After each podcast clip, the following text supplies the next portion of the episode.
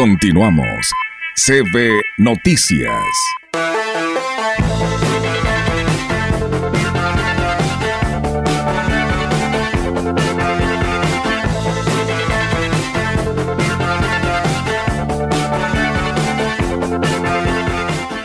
Y tenemos, Alma. Sí, tenemos la participación este viernes de Gustavo Robledo, el gallito. Muy buenos días.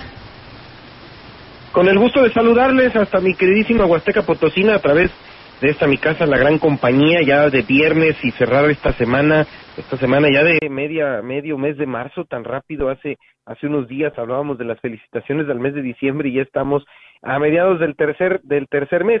Y bueno, hoy quiero platicar, hoy quiero platicar de un personaje que sin duda marcó toda una época que se anunció el pasado eh, sábado, el pasado sábado, eh, su desafortunada desaparición física.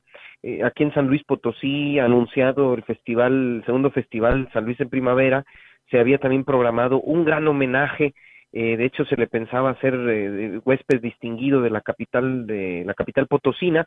Me refiero al extraordinario actor mexicano Ignacio López López.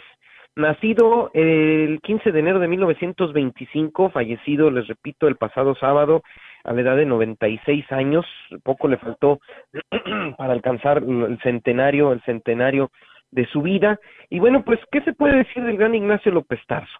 Eh, yo creo que dentro de las grandes luminarias que ha dado el espectáculo mexicano, el folclore mexicano, la cultura popular de nuestro México, Ignacio López Tarso, ahorita vamos a platicar por qué Tarso, Ignacio López Tarso es una de esas estrellas en este firmamento eterno de nuestro México. De entrada, él platica que se cambió, eh, que se agregó, no se cambió, se agregó por eh, comentario de uno de sus maestros de teatro, se agregó el Tarso, en, haciendo referencia a Paulo de Tarso, el gran, el, el, el, apóstol, ¿verdad? Y de ahí su, su nombre, Ignacio López Tarso. Él nace en la Ciudad de México, hijo, bueno, pues de un matrimonio, de un matrimonio de clase media. Empieza su, su, su, su andar, su andar artístico en los teatros de carpa, en los teatros este, ambulantes, que caminaban por las calles de la Ciudad de México, de muchas de muchas eh, colonias en aquellas ciudades, Guadalajara, la Ciudad de México, Monterrey, Aguascalientes, San Luis Potosí, vive en el Estado de México. En los años 40 incursiona en el servicio militar también, ¿verdad? Pero bueno, pues a final de cuentas se da cuenta que es el teatro, que es la actuación, eh, el, el, la gran facilidad que lo llevará al estrellato máximo. Ingresó en 1949 a la Academia de Arte Dramático del Instituto Nacional de Bellas Artes, que eh, el maestro Javier Villaurrutia, el gran, el gran escritor, el gran dramaturgo mexicano, empezó a admirar y con él empezó su práctica, su práctica teatral, su práctica histriónica. De ahí, desde entonces, no paró la trayectoria del gran Ignacio López Tarso. Su debut teatral fue en, eh, en esos años, en 1950, con El sueño de una noche de verano de Shakespeare, en 1951 con la obra Nacida ayer de Garson Kanik y en los años 60 es su gran consagración en el cine. Debuta en 1954 con La desconocida, pero sin duda uno de sus papeles estelares, su consagración total fue una de la que ahorita vamos a platicar. Pero me gustaría que la gente recordara, porque eh, el tema de la película de la que voy a comentar, bueno, pues eh, con esa quiero cerrar, pero me gustaría que la gente recordara, porque no solamente fue el cine, fue el teatro, las telenovelas, ahorita haré referencia a algunas de ellas, pero también cantó, y esta era la forma en la que interpretaba la música mexicana el gran Ignacio López Tarso. Las alas del buitre de las montañas. Con una botella de caña en la mano gritaba, ¡Viva Zapata! Porque era ranchero el indio suriano, un hijo de buena mata. Con una botella de caña en la mano gritaba, ¡Viva Zapata! Porque era ranchero el indio suriano, un hijo de buena mata.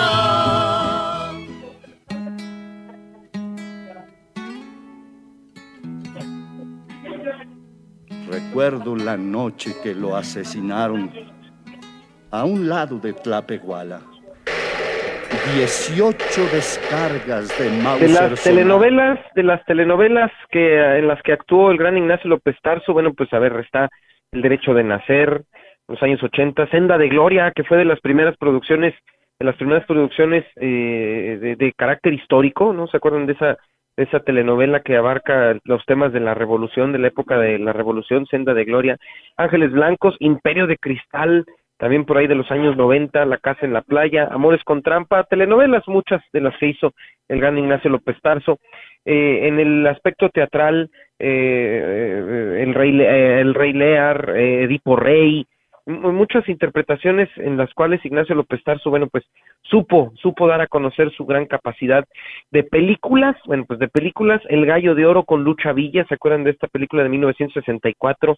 El Hombre de Papel de 1963, Cricri, la interpretación que hizo de Cricri de eh, Gabilondo Soler en 1963 también, eh, Tarahumara de 1965, en 1961 Rosa Blanca. Pero no se puede hablar, no se puede hablar de la, de la, de la historia cinematográfica de nuestro país, de la historia cinematográfica de un actor, en este caso Ignacio López Tarso, sin mencionar una de las películas, yo creo que de las más importantes que ha dado la historia del cine en México. De ese tamaño es la referencia de lo que voy a comentar. Un, un ícono de la reflexión, no solamente de lo que es este la vida y la muerte así como tal mexicanos, sino como una reflexión de la vida, de lo que queremos, de lo que soñamos y ese fue el que el papel que interpretó el gran Ignacio López Tarso al lado de Pina Pellicer al, a los premios Oscar. Fue la primera producción este mexicana nominada eh, como extranjera al, a la estatuilla que recientemente se acaba de entregar al premio Oscar y es Macario. Esta historia en donde un humilde campesino, eh, eh, interpretada en la época del virreinato, en donde un humilde campesino, pues sufriendo de la pobreza en la que vive, sufriendo en la pobreza, tiene en sus manos la oportunidad de comerse un, un, un guajolotito y se le aparecen diferentes personajes para convencerlo de alguna manera de que les convida de que les convide de su guajolotito, ¿verdad? Y entonces el diablo le ofrece este las espuelas, ¿verdad? la famosa escena de las espuelas, después le ofrece también monedas de oro, eh, aparece también de alguna manera Dios para ofrecerle el bosque a cambio de que le dé un poco de comer, pero una de las escenas más importantes de la historia del cine es ese diálogo que mantiene con, con la muerte, ¿no? Con la muerte en donde están las velas de todos los de toda la humanidad y este diálogo es imperdible. Me gustaría compartir con ustedes ese momento en donde Ignacio López Tarso, Macario, platica con el diablo. Sí. ¿Y no vas a hacer nada? ¿Vas a dejar que se apague? Hay un orden, Macario. Pero tú puedes. Hay muchas velas apagadas. No la dejes que se apague, ¿no? Todo tiene su fin y su sitio. Ya no podemos hacer nada. No, no la toques. Ya sé lo que vas a hacer. Es inútil, Macario. ¿De quién quieres huir? ¿De mí? ¿De ti? Ven. Es el momento del reposo y del juicio. Una historia termina y otra empieza. Cuando acabe el correr de las acciones del hombre, es porque empieza el juicio de lo que irá a pesar más. Esta escena, esta escena, repito, es una de las más icónicas del cine, es eh, también una de las más eh, admiradas en cuanto a la, la, a la capacidad artística que tuvieron los productores de esta, de esta gran película. Eh, Roberto Gabaldón fue el que la, adaptó la novela de, de Brent Raven. Y Gabriel Figueroa, el gran maestro Gabriel Figueroa, el gran ícono de la lente, es el que logra hacer toda esta proyección en la gruta en donde se grabó esta escena, en donde están todas las velas que representan a la humanidad y bueno, el diálogo que tiene el diablo, el, perdón, la muerte con Macario, en donde le hace la seña de cómo van este, apagándose una a una, poco a poco, las llamas de las velas que representan a todos los hombres, a todas las mujeres de la tierra. Bueno, pues es una de las escenas más importantes del cine. Con esto quiero recordar al gran Ignacio López Tarso, eh, esta semana que desafortunadamente físicamente partió de esta tierra. Pues muchísimas gracias, eh, Gustavo Robledo, el gallito, por esta información de este gran personaje. Gracias, como siempre, un gusto enorme y un abrazo, un beso a toda mi Huasteca Potosina a través de esta mi casa, la gran compañía.